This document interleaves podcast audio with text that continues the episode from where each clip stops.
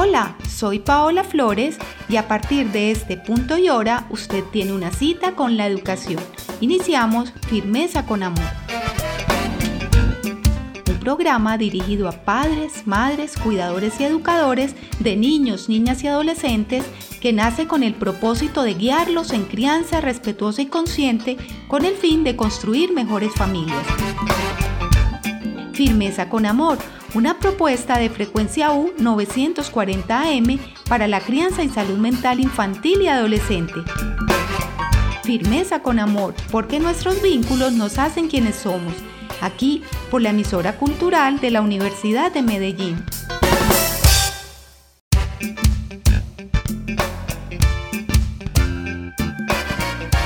Hola a todos, bienvenidos al programa Firmeza con Amor un programa de crianza y educación de la emisora cultural de la Universidad de Medellín, dirigido a padres, madres, educadores y cuidadores de la infancia y adolescencia. Les habla Paola Flores, psicóloga, promotora de la salud mental infantil y adolescente, y estoy en compañía de Hernán Botero, administrador de empresas y padre. Hoy tenemos un tema muy interesante y un invitado de lujo, Desescolarizar la escuela es el tema del día de hoy. Y ahora nuestro invitado del día en Firmeza con Amor. Y como les decía, acá en Firmeza con Amor tenemos un invitado maravilloso, eh, Carlos Calvo Muñoz.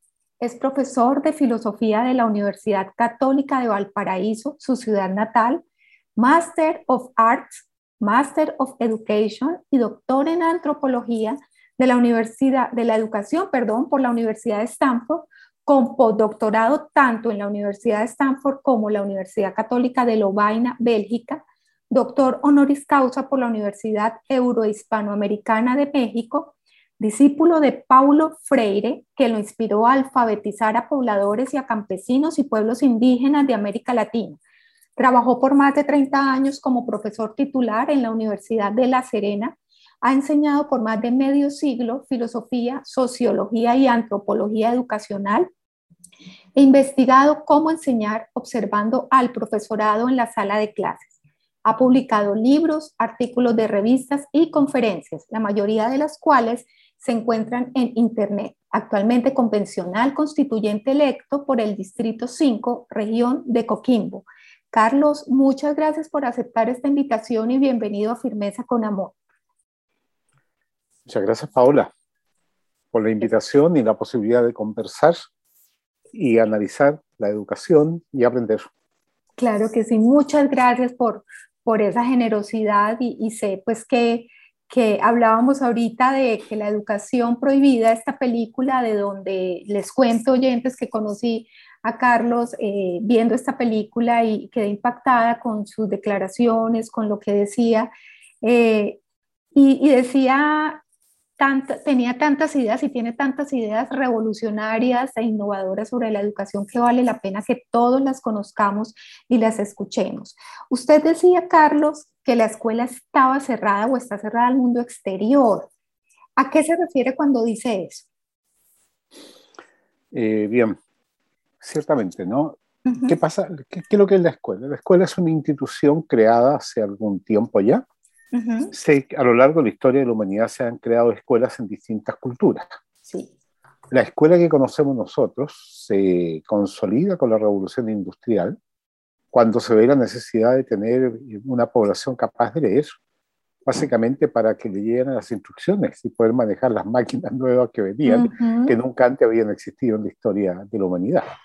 Algo parecido a lo que nos está pasando ahora en que cada vez se nos dice, ojo, cuidado, a las niñas y niños hay que alfabetizarlos en algoritmos para que sean capaces de crear programas. Sí. Y que no esté alfabetizado en la elaboración de algoritmos va a estar perdido en la sociedad contemporánea. sí. Entonces se crea una escuela y la escuela se centra en la enseñanza de contenidos que el estudiante tiene que aprender y repetir.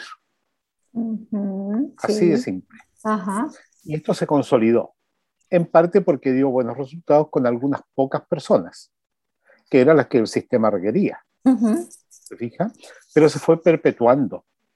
Y hoy en día tenemos sistemas educacionales de gobiernos que tratan de abarcar, ojalá, el 100% de la población, lo que yo no rechazo. ¿Está claro? Me parece bien.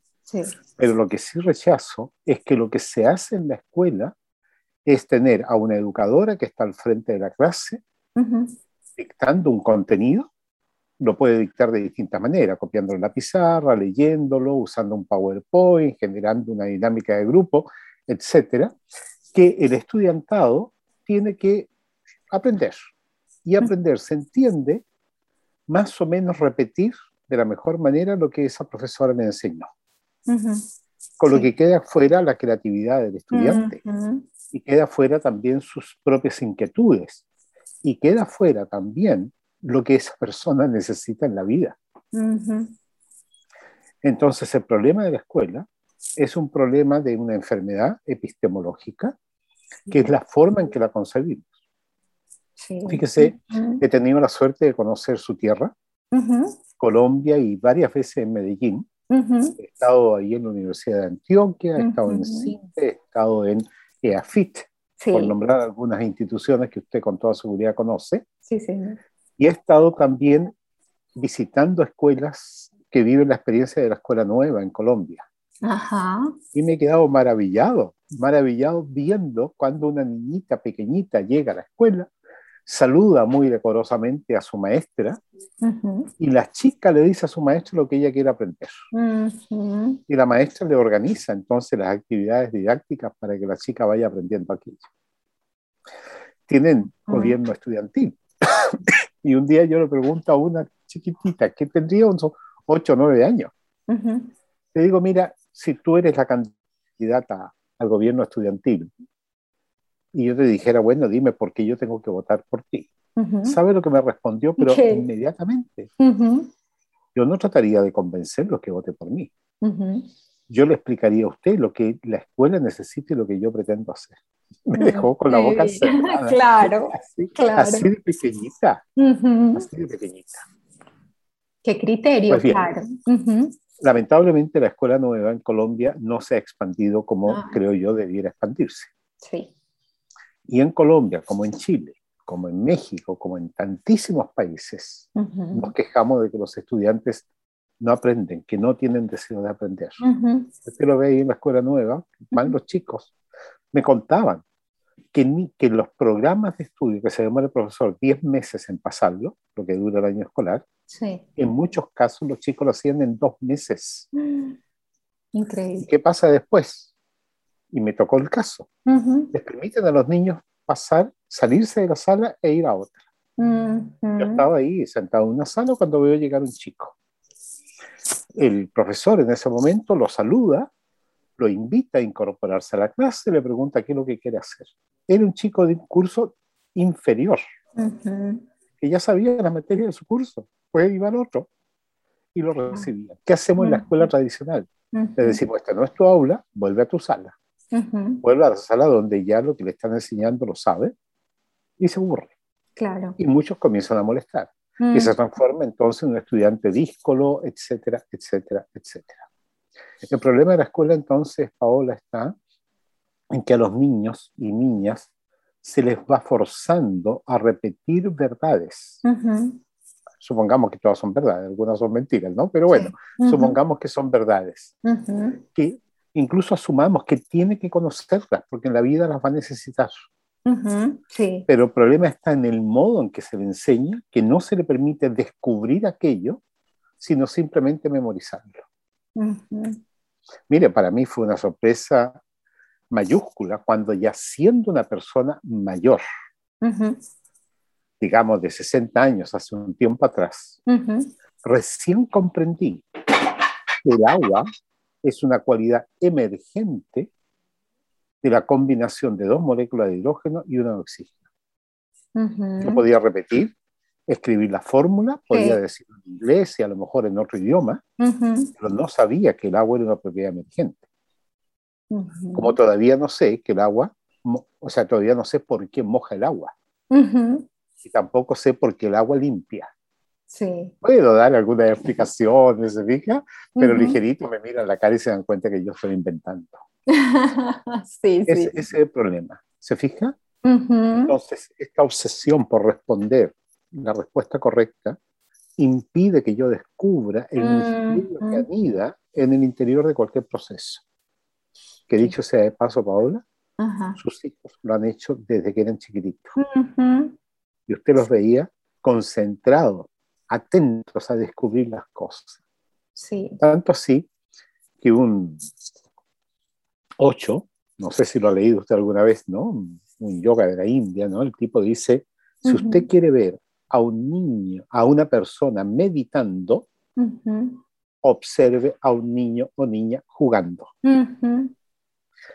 ¿Qué quiere decir con eso? Que cuando ellos están jugando, son 100% juego. Sí. Ellos son el personaje. Por eso es peligroso, porque usted lo sabe, que en su casa apenas había silencio, tenía que ir a ver qué pasaba porque podía ser enormemente peligroso. Sí. ¿Qué es lo que sucede en la escuela? Tenemos que buscar mil y un artificio para que el profesorado mantenga, comillas, concentrados los estudiantes. sí. Y ahí muchos caen en la torpeza de tratar de mantenerlos concentrados a través del castigo.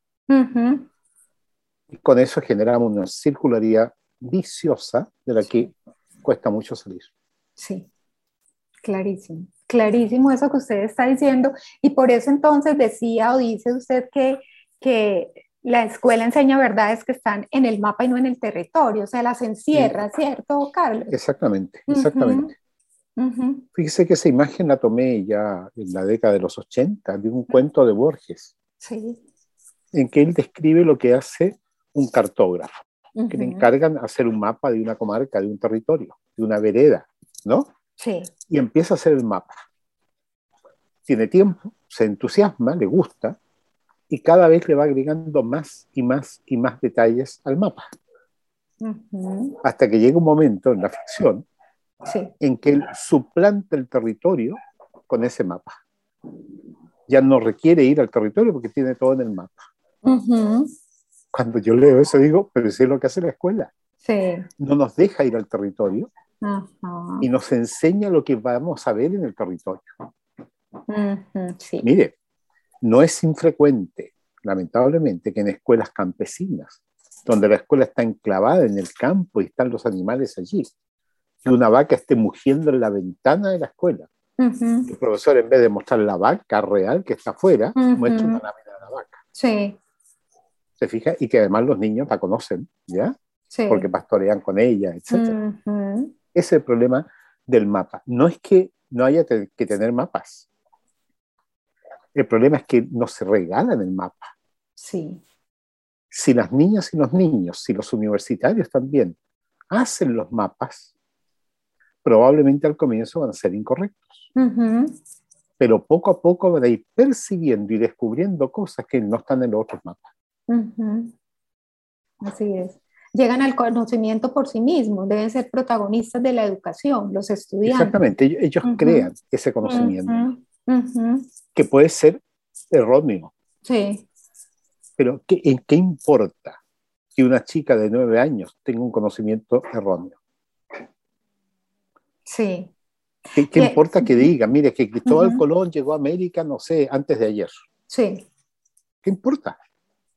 Si cuando a mí me dicen que fue en 1492, no tengo idea de cómo era 1492. ¿Se fija?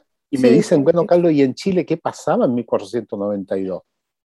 Te quedo callado, te quedo callado. Se fija porque no sé qué pasaba. Claro, claro, sí. Ah, puedo decir algunas cosas de lo que pasaba en España, entonces hablo de los reyes católicos. Sí, ajá. ¿Ya? Y alguien me dice, pero ¿por qué eran católicos los reyes católicos? Y ahí me quedo. Sí. Sí, bueno, algo diré, se fija, porque bueno, me he ganado la vida hablando. ¿ya? sí. Pero no porque sepa. ¿Se fija? Sí. Fíjese otra cosa. Conocemos el mapa de la fauna y de la flora. Pero normalmente los habitantes de un territorio no son capaces de nombrar escolarmente la fauna y la flora de su lugar. Sí. Sino que nombramos la de África. Sí, así es. Entonces, no es, el problema no está en que sepamos qué animales hay en África. El problema es que desconocemos los animales que tenemos nosotros. Entonces, ¿cómo los podemos proteger? Claro que sí, sí, clarísimo. Increíble, o sea. Ya llegará un momento en que yo necesito saber con verdad y con certeza un tema. Es el momento en que la cirujana, ¿no es verdad? Se está preparando para ser cirujana. Sí. Ahí tiene que tener precisión. Pero antes de eso, irá paulatinamente adquiriendo verdades, seguridades, paulatinamente. sí. Pero nosotros asumimos que a esta edad pequeñita ya tienen que tener esa certeza. No, no, no. Y fíjese que las chicas y los chicos son exigentes consigo mismos para hacer las cosas bien. Sí, así es. Hasta que aprenden a hacer trampa. Además que lo aprende porque, porque tienen que cumplirle a, a un profesor que exige esa perfección o, o, esa respuesta correcta, no se permite el error. Entonces eso tiene esas consecuencias que usted está diciendo. ¿Qué otras consecuencias tiene el no permitir el error en la escuela? Claro, fíjese, Paola, yo enseñé por más de medio siglo, ¿no? Sí. Y resulta que permanentemente, una vez que el estudiante y yo también lo hice, uno le pregunta a sus compañeros, ¿y este profe qué le gusta que uno le ponga las pruebas? ¿Qué tipo de pregunta hace? Y uno estudia en función de aquello, sí. no en función de aprender. Sí. Y más de alguna vez yo he escuchado alumnos que dicen, profe, tómeme el examen tempranito. ¿Y por qué temprano? Le digo yo de que se me puede olvidar. Sí. Entonces, se lo olvida y no es capaz de recrear el conocimiento porque no lo tiene. Así es. Yo puedo olvidar algo, pero tengo los criterios para recrearlo nuevamente. Y eso es lo que importa. Así Miren, en un examen doctoral de, de química, el examinador le pregunta al doctorando, ¿qué pasaría? Ah, no, le dice, si esto, ¿qué? Le, lee una fórmula, ¿no? ¿Verdad? Sí. Y esta fórmula, ¿qué? Le hace tres preguntas iguales. Responde la primera, ese joven, diciéndole, si esto, bla, bla, bla, bla, bla, entonces, tal cosa. Cuando va a responder la segunda pregunta, el profesor, el examinador, le dice, suficiente, ya sé que sabes. ¿Sabía que él tenía la respuesta precisa? No pero sabía qué iba a hacer con los ingredientes. Eso es lo mm, importante. Sí. Usted con sus hijos se queda tranquila cuando se da cuenta que estando solos en la calle, en alguna parte, van a saber resolver un problema. Y eso le da seguridad. Sí. En cambio, si es muy dominadora, muy y le impide tomar decisiones, va a vivir intranquila toda la vida. Claro. Entonces, ¿qué tenemos que hacer con nuestros educandos? Permitirle. ¿Y quién lo dijo eso? Bueno, muchos educadores a lo largo de la historia, pero en estos últimos tiempos, Pablo Freire. Sí. A los educandos tenemos que educarlos en libertad, no en apariencia de libertad. Y en la escuela nueva yo vi aquello. Es decir, muestro que esto es totalmente factible de hacer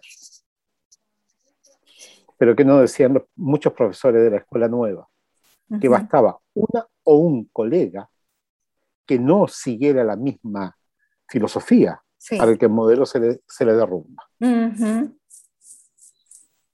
Porque todo en la vida es precario. Claro. Todo es precario. Además que la escuela tradicional marca mucho, mucho, Carlos. Es, es muy difícil como cambiar ese, ese, eh, esa concepción de escuela que, de la que usted empezó a hablar del siglo XIX, ¿cierto? Esa escuela donde el adulto habla y el estudiante recibe como una vasijita vacía y no tiene el derecho de, de intervenir en su propio proceso educativo. ¿Cómo hacer para, para cambiar eso? Es, crear esa escuela nueva de la que usted habla. Sí, fíjese, es que el profesorado tiene en los pequeños una imagen muy potente muy potente. Sí. Los chicos le creen más a la profesora que a los padres. Sí, así es. ¿Se fija? Es que lo dijo mi profesora y eso es sagrado. Sí. Yo me acuerdo, mi hijo menor estaba aprendiendo el alfabeto. Inventamos un cuento en el que enfatizábamos la letra correspondiente, ¿no es cierto? Por ejemplo, andaba, ¿no es cierto? Sí. Buceando, qué sé yo. Y así. Mire, se, aprendió el cuento porque los cuentos no cuesta nada aprenderlos. Y lo disfrutábamos, lo parábamos en la mitad, él continuaba, era capaz de decir lo revés al derecho, etc. Va a la escuela, tenía que decir el alfabeto. Cuando nos cuenta a la hora del almuerzo, yo le digo, ¿cómo te fue? Ay, más o menos. ¿Qué pasó? Le digo, yo extrañado. No sé, dice, no, es que no me acordé. Pero si tú te sabes el cuento, sí. ¿Por qué no lo usaste? No, porque la profesora lo enseñó de otra manera. Habiéndose dado cuenta que de una forma la que usamos en casa lo había aprendido, usó el de la profesora con el que no había aprendido. Sí. Y eso que tenía una excelente profesor, profesora, ella había sido alumna mía, yo sabía que era muy buena, pero escolarizada. Sí. Ese es el paradigma. Es el paradigma, sí. Increíble. Por eso no es cosa de que un gobierno haga una reforma, porque va a modificar una parte que es necesario corregir con toda seguridad, pero va a mantener el mismo esquema. Claro, y cambiar la mentalidad eh, es difícil, es difícil, no es fácil y, se necesita. Eh, bueno, estamos con Carlos Calvo, para los que acaban de llegar a escucharnos, educador investigador, eh, y estamos hablando de desescolarizar la escuela. ¿Qué es eso de desescolarizar la escuela? Ese término me impactó muchísimo cuando vi la película. Qué bueno. Bueno, es un término que se usa en España, se usa el desescolarizar, ¿no es cierto? Pero no el desescolarizar. ¿ya? Porque claro, los que estamos en la escuela no estamos escolarizando. Claro. Pero cuando yo me empiezo a dar cuenta del problema paradigmático que tenemos con la concepción de la escuela y que tenemos que recuperar entonces la riqueza de los procesos educativos. Digo entonces, ¿qué es lo que hay que hacer? Quitarle a la escuela lo que tiene de escolar. Sí. Y ahí me apareció el nombre, ¿no es cierto? el concepto desescolaricemos. Es decir, quitémosle de escolar lo que tiene la escuela. ¿Y qué nos quedaría? Lo educativo. La escuela, fíjense que genuinamente, inicialmente, busca que el estudiante despliegue sus potencialidades. Pero fue su desarrollo histórico en el que nos metimos y estamos enredados. Por eso hoy día en pandemia los resultados son más catastróficos que antes. Sí, Porque en pandemia tratamos de hacer lo mismo de esta manera virtual que lo que mal hacíamos en clase. Sí. Entonces, si antes no resultaba, pues menos va a resultar ahora. Yo he propuesto aquí en Chile, cuando pasamos de la dictadura a la democracia, que lo que teníamos que hacer era permitirle al profesorado que fueran profesionales. Y liberarlos de tanta atadura que no le permite ser ellos. Y genera una consecuencia muy negativa, Paola, una mala conciencia, porque al final yo le termino echando la culpa, comillas, al sistema y no veo cuál es mi culpa. Por eso, cuando le dije hace un rato, la educación tiene que ser en libertad, actúa en libertad el profesor, por algo es profesional, y si no es profesional, bueno, para algo es persona. claro. Y el estudiante también actúa en libertad. Entonces yo ya no tengo la mala conciencia de atribuirle al otro la culpa mía. Sí. Fíjese, a veces yo trabajando con profesores le digo, bueno, dime, ¿quién es el sistema? Bueno, el gobierno. ¿El gobierno quién? Del gobierno. Es cierto que hay momentos en los cuales la persona tiene que subordinarse porque hay una plataforma en la que él tiene que rellenar con ciertos contenidos. Sí. Pero le digo yo, ¿y usted en el aula qué? Donde usted está solo, sola con su curso. Es el momento en que usted asume esa responsabilidad que tiene. Incluso le digo, mire, si hasta en el Evangelio se dice, darle a Dios lo que es de Dios y a César lo que es de César. Entonces, dele, comillas, al sistema escolar lo que el sistema le pide.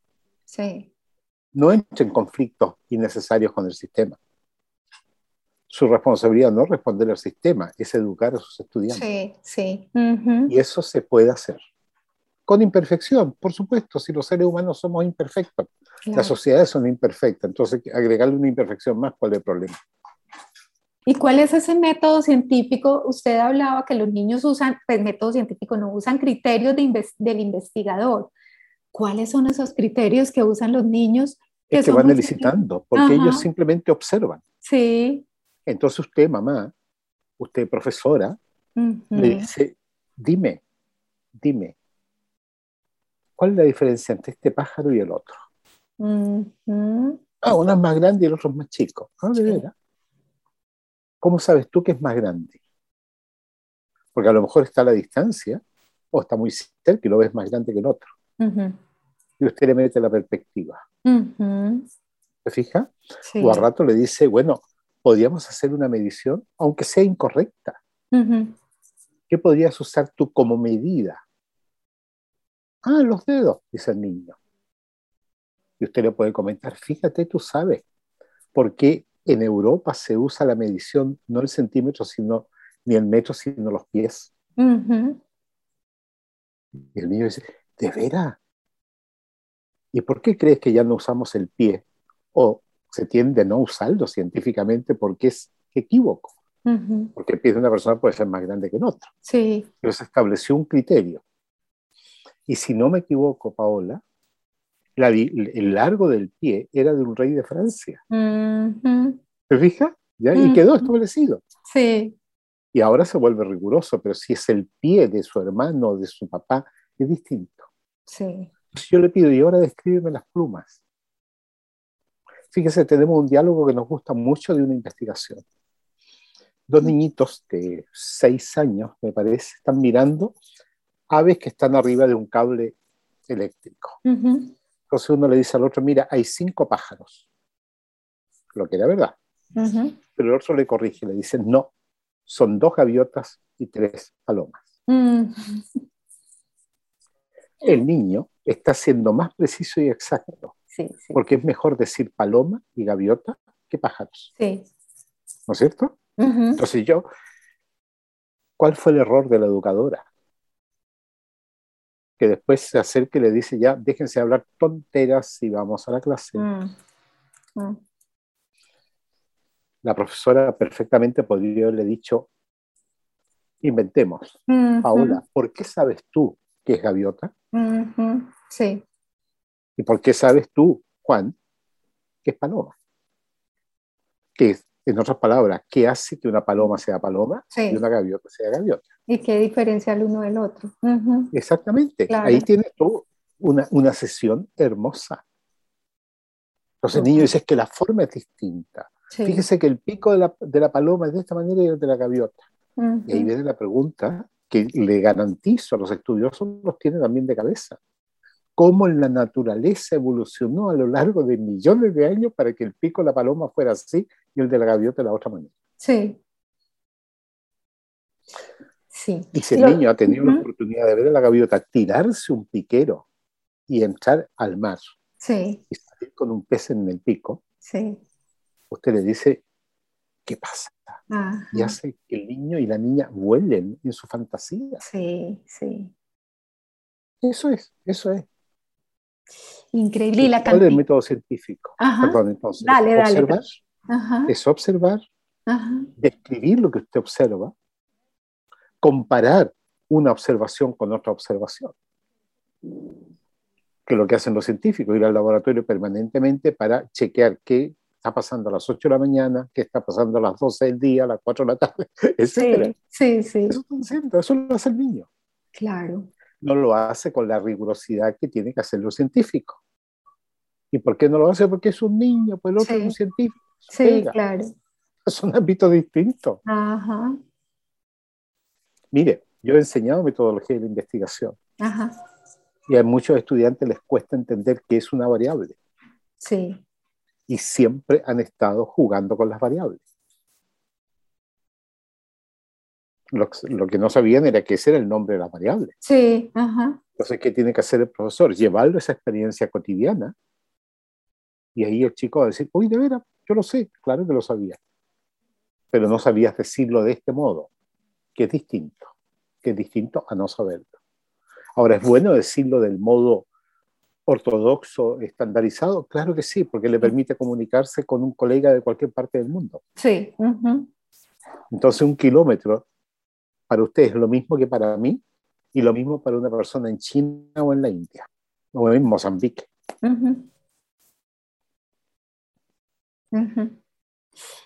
No, qué cantidad de, información espectacular que nos está dando Carlos.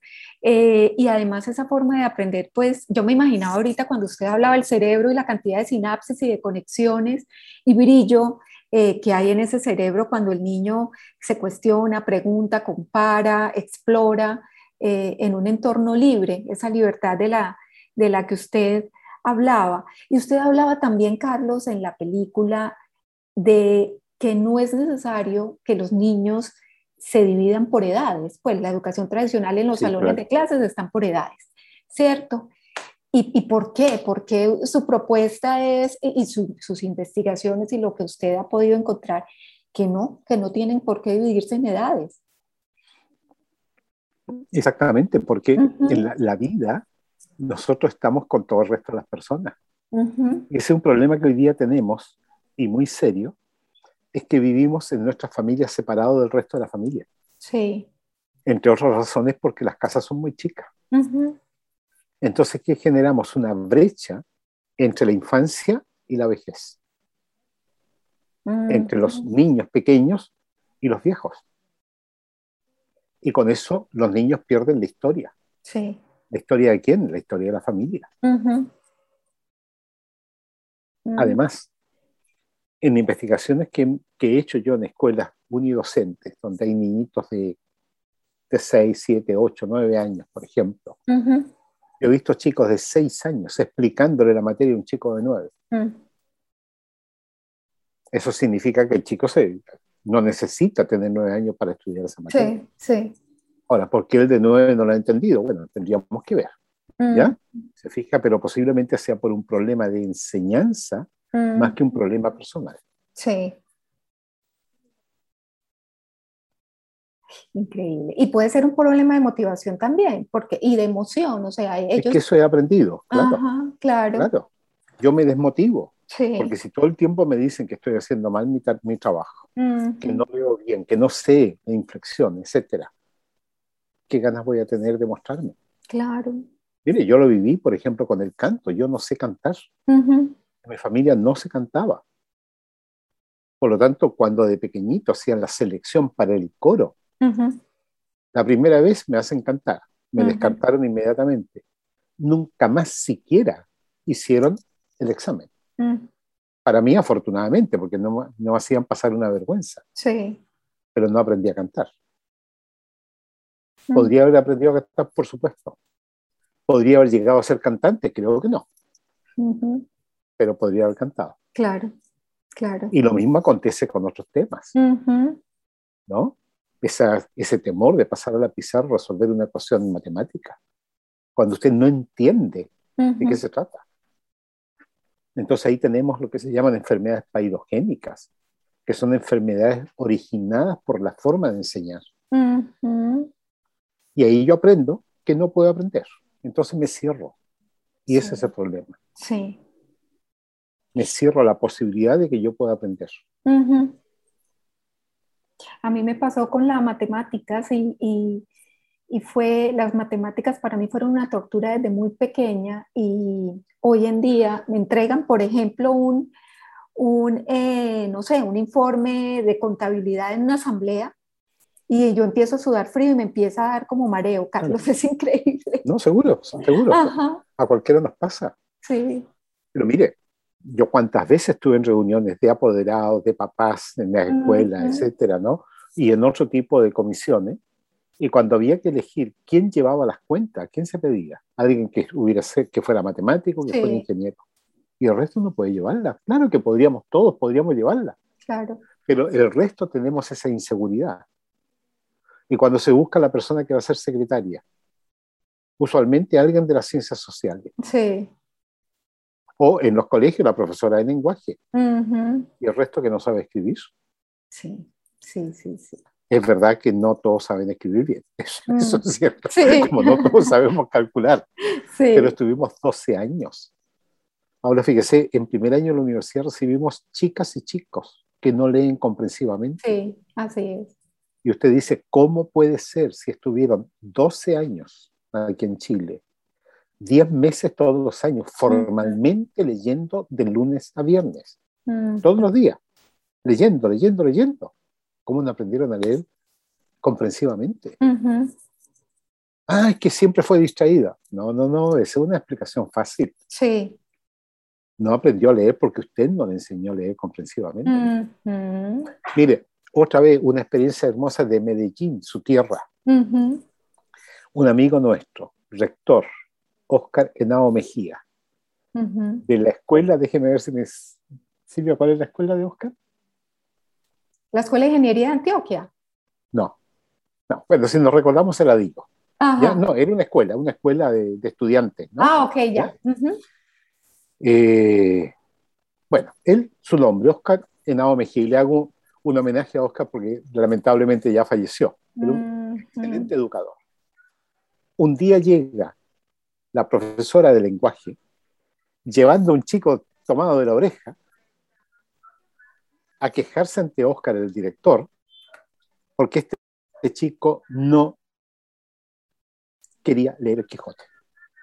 Mm. Oscar, muy sabio, dice que nunca en el mismo momento analizaba el tema, sino que lo postergaba para el día siguiente.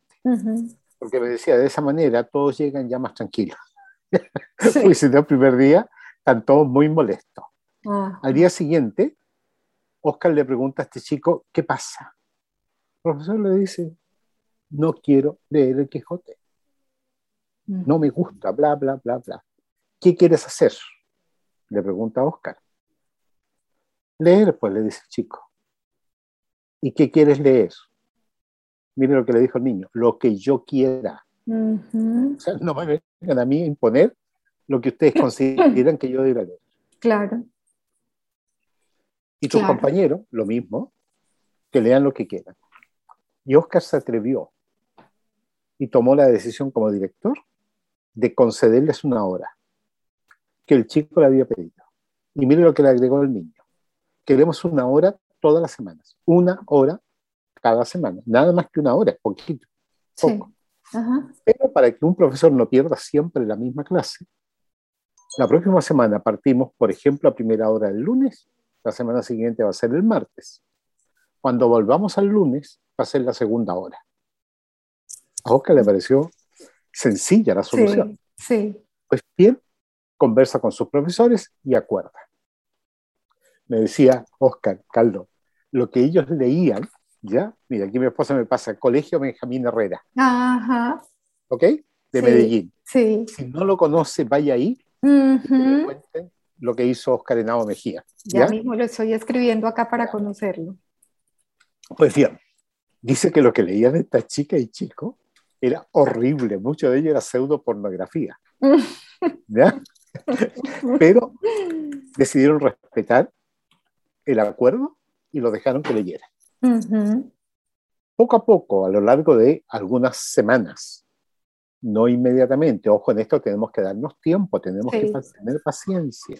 Ahora, la semilla del bambú demora ocho años en florecer, en germinar. Ocho años. Tenemos que darnos tiempo. Oscar y sus profesores se dieron el tiempo. Y los chicos, paulatinamente, dijo la persona a cargo de la biblioteca, están pidiendo otros libros. Ya dejaron eso de lado. Fue el punto de partida. Sí. ¿Y sabe lo que pasó? ¿Qué pasó? Poco a poco la biblioteca de la escuela, del colegio, no dio abasto. Y empezaron a ir a la, escuela, a la biblioteca municipal. Y empezaron a escribir. Pida, cuando conozca la escuela, que le muestren los textos de estos chicos. Se va a emocionar profundamente, porque contaban el horror que en algunos casos estaban viviendo. Oscar nos contó una chica que murió en sus brazos acribillada. ¿Ya? Sí. El promedio de muertes en el tiempo, hace ya un tiempo, esto ya está superado, era de un estudiante muerto por semana. Dios. O sea, no, no vivían en el paraíso que alguien diga, no, que porque la escuela tiene estos recursos, pudieron sí, Sí, sí, sí. no, no. Otra cosa que nos contó Oscar, que un día está al inicio de la semana y escucha a una profe criticar que todavía el patio está de tierra, que no lo han arreglado nunca. Y Oscar se sintió tocado. Y en su discurso de salud a los estudiantes, les pidió que por favor trajeran cualquier baldosa o cerámico que tuvieran abandonado en su casa y que iban entonces a embaldosar el patio. Después empezaron a llegar baldosas, cerámicos de tamaños grandes, más chicos, y de todo. El profesorado de arte, con ayuda de otros, empezaron a ver cómo diseñaban esto. Y llega, dice una niñita un día con un cerámico, un sol. La niñita le dice, es lo único que tengo. Y él le dice, no te preocupes, esto va a estar en el centro del Y ahí está. Yo nunca lo he visto. ¿Ya? Sí. Pero mire, vaya, vaya. Y ahí va a ver usted cómo es posible, incluso en condiciones adversas. Le pido disculpas que cuente condiciones adversas ahí en su tierra. Sí. Pero la gran riqueza educativa que este hombre fue capaz de sacar adelante. Y en Internet usted encuentra esta experiencia, porque él investigó y la hizo como tesis doctoral en la Universidad de Valencia. Su tesis se llama La historia de un desobediente que no quería leer el Quijote. Esto lo estoy agregando yo. No, no, no. ¿Ah? Se fija y de ahí partió. Ajá. O sea, es posible, es posible. Y agrego algo más, y a un muy bajo costo. Sí, sí, totalmente. Y cómo promovió la cooperación también, que es tan importante. Todo, todo, todo, todo. Todo, todo. Después tenían el problema ellos de qué cuentos seleccionar. Ajá y Oscar ganó un premio ahí en el municipio de Medellín cuando estaba Salazar de, alcalde. El mismo Salazar que escribió un libro que yo lo pirateé y le dije a Oscar, por favor, dile a Salazar que le pirateé el libro No nacimos para semilla. Ajá, sí. Y es un libro, a mí me lo sugirió un sacerdote salesiano, me dijo, cómprese ese libro me, lo compré en el aeropuerto y después lo terminé pirateando porque en mis clases lo hacía una lectura obligatoria para que entendiéramos qué pasa, digamos, ¿no? Sí. Y cuánto es posible hacer, Paola. Podemos hacer mucho, mucho, mucho, mucho, porque todas las chicas y chicos son geniales. Sí, es cierto. Nosotros hicimos una investigación financiada por el equivalente a Conciencias, sobre esta capacidad de los niños. Fuimos cuatro años investigándolos, dos años más después analizando aquellos, durante seis años. Nunca dijimos formalmente que los chicos eran geniales, porque temimos que al aprobar los proyectos nos obligaran a probar que los niños eran geniales. Sí y usted como psicóloga sabe que nos hubiéramos metido ahí en una psicometría que no, no, iba a conducir a ningún lado, no queríamos eso. Sí. Pero ahora que ya terminó el proyecto, los chicos son geniales, cualquiera. Así es, es cierto. Cualquiera. Ay, sí, espectacular esa frase, me encanta para, para ir cerrando. ¿Qué conclusiones nos puede dar Carlos acerca de todo este proceso educativo que es tan importante y, y, y dentro de esa conclusión, ¿Qué necesita un maestro innovador? ¿Cuáles son las, mm. las cualidades? Dejarse fluir. Sí. Dejarse fluir como persona. Lamentablemente, la profesionalización de nuestra condición de educador nos ha alejado de la condición de educador. ¿Ya? Sí. Y nos lleva entonces a, a, una condición más de un repetidor. Sí. Entonces yo tengo que abandonarme y asombrarme con mis estudiantes tengo yo que convertir mi vida en objeto de investigación. No obsesivamente, ¿está claro? Sí. No obsesivamente. Fíjense que yo le puedo decir a los alumnos del curso, ¿cómo logras tú bajar el tono de tu voz? Más fácil, mire, hablo más bajito, o hablo más fuerte. Ya, pero ¿cómo lo hace? Bueno, de esa manera. ¿Se fija? Entonces, el niño, yo lo llevo a que él se dé cuenta que no sabe, igual que yo. ¿ah? Sí. Yo digo, yo no sé cómo lo hago. Pero ¿qué crees que pasa en ti? A lo mejor llegamos en algún momento a hablar de las cuerdas vocales. Sí. ¿Y cómo vibrarán? Y yo le pregunto, ¿y cuántas son? ¿Y qué largo tienen? ¿Y cuál es la tensión que tienen? Etcétera, etcétera. Yo voy transformando lo cotidiano, lo rutinario en cotidiano.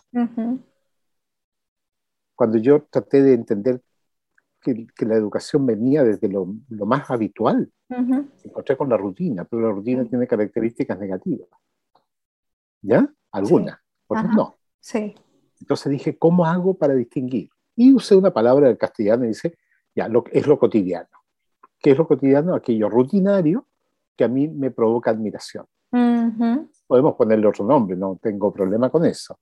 Pero sí es importante aquello. Entonces, que la profesora, el profesor transforme lo cotidiano en algo asombroso. Y que el niño dé la, explicación y acoja usted la explicación del niño.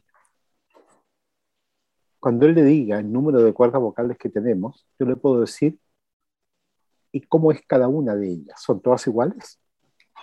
¿O son como la de una guitarra?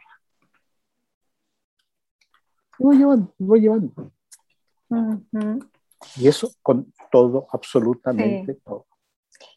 Paola, si usted me pregunta por qué en el invierno que tenemos ahora acá en Chile, el sol que me está alumbrando en este momento no calienta como en el verano, usted se da cuenta que yo podría hablar un medio minuto con cierta seguridad el resto va a ser puro invento.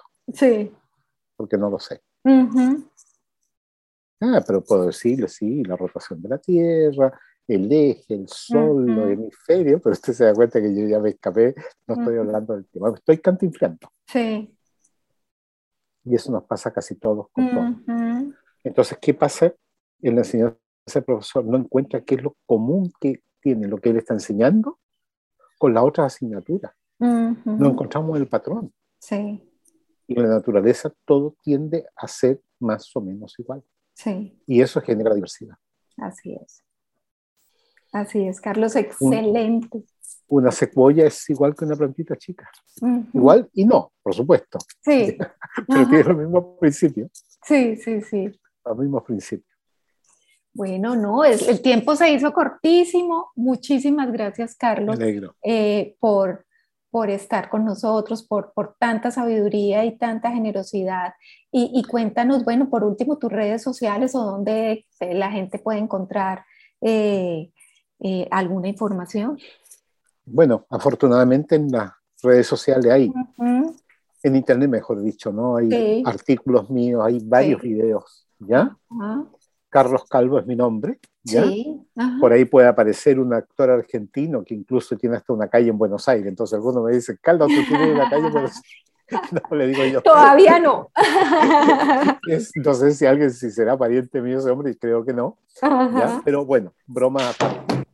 En internet hay, hay videos y hay artículos míos, ¿no? En que pueden leer estas propuestas, que yo genuinamente creo que simplifican no superficializan, simplifican la complejidad del proceso educativo. Sí, sí, así Sin complicarlo. Fíjese que los niños no temen la complejidad. Y cuando se encuentran con una dificultad que no pueden acometer, se hacen los desentendidos. Sí. Tienen que haberlo vivido con sus hijos. Muy entusiasmados con algo, se encontraron con una dificultad y se corren. Sí. Se hacen los, en Chile decimos los lesos, ¿ya? Pero descubrimos nosotros que pasado un tiempo, que pueden ser minutos, días, semanas, vuelve con la respuesta. Así es, así es. Entonces, si vuelve con la respuesta, quiere decir que la estuvo manteniendo en su cabeza, dándole vuelta, vuelta hasta que pudo encontrar. Sí. Si se demora semanas, ¿cuál es el problema? Si hay científicos que se han demorado 40 años en encontrar la solución a su problema. Sí, sí, sí, sí. Eso es. Bueno, Carlos, muchísimas gracias y les recomendamos la película La educación prohibida. Ahí van a ver también a Carlos hablándonos eh, de esta manera tan, como dice Carlos, es simple, pero no significa que sea eh, superficial. Muchas gracias, Carlos. Sí, y además en la educación prohibida van a escuchar a otros educadores también con nuestras propuestas, ¿no? Así es, así es, otros educadores, muy bien. Bueno, Carlos, eh, hasta que nos volvamos a ver. Muchas gracias de nuevo. Que esté muy bien, ¿ya? Y vaya a conocer el colegio. Claro que sí, me queda la tarea. Gracias. Bueno, y ahora vamos con nuestra sección de eventos. En Firmeza con Amor, un espacio para eventos y charlas. Acompañando el duelo en la infancia, en el entorno educativo. ¿Sabes qué es el duelo en la infancia? Comprender el impacto emocional en el adulto que tiene los duelos no tratados en la infancia. ¿Conoce los diferentes tipos de duelo en la infancia? ¿Sabes cómo acompañarlos? La Asociación Antioqueña de Educación Infantil y con el apoyo del doctor Jorge Montoya Carrasquilla y su equipo, ofrecen esta instancia de formación profesional para que puedan adquirir competencias para el acompañamiento y la intervención en situaciones relacionadas con los diferentes tipos de pérdidas en la infancia. Te cuento, Paola, que toda la información del curso la pueden encontrar en www.asoinfantilmed.com. Repito, para todos los interesados, www.asoinfantilmed.com. Excelente, Hernán. Excelente, un curso maravilloso con unos profesionales de primera, no se lo pueden perder. Bueno, y a todos nuestros oyentes, mil gracias por seguirnos. Les recordamos que realizo asesorías personalizadas, talleres y conferencias. Para esto nos pueden escribir a firmezaconamor.hotmail.com. Les hablamos Paola Flores, psicóloga, promotora de la salud mental infantil y adolescente, y Hernán Botero, administrador de empresas y padre. Los invitamos a una próxima emisión de Firmeza con Amor en nuestra emisora Frecuencia U, la emisora cultural de la Universidad de Medellín, 940 AM y en las plataformas digitales. En este punto y hora termina Firmeza con Amor, programa dirigido a padres, madres, cuidadores y educadores de niños, niñas y adolescentes que nace con el propósito de guiarlos en crianza respetuosa y consciente con el fin de construir mejores familias. Firmeza con Amor, una propuesta de frecuencia U 940 AM para la crianza y salud mental infantil y adolescente. Firmeza con Amor, porque nuestros vínculos nos hacen quienes somos. Aquí por la emisora cultural de la Universidad de Medellín.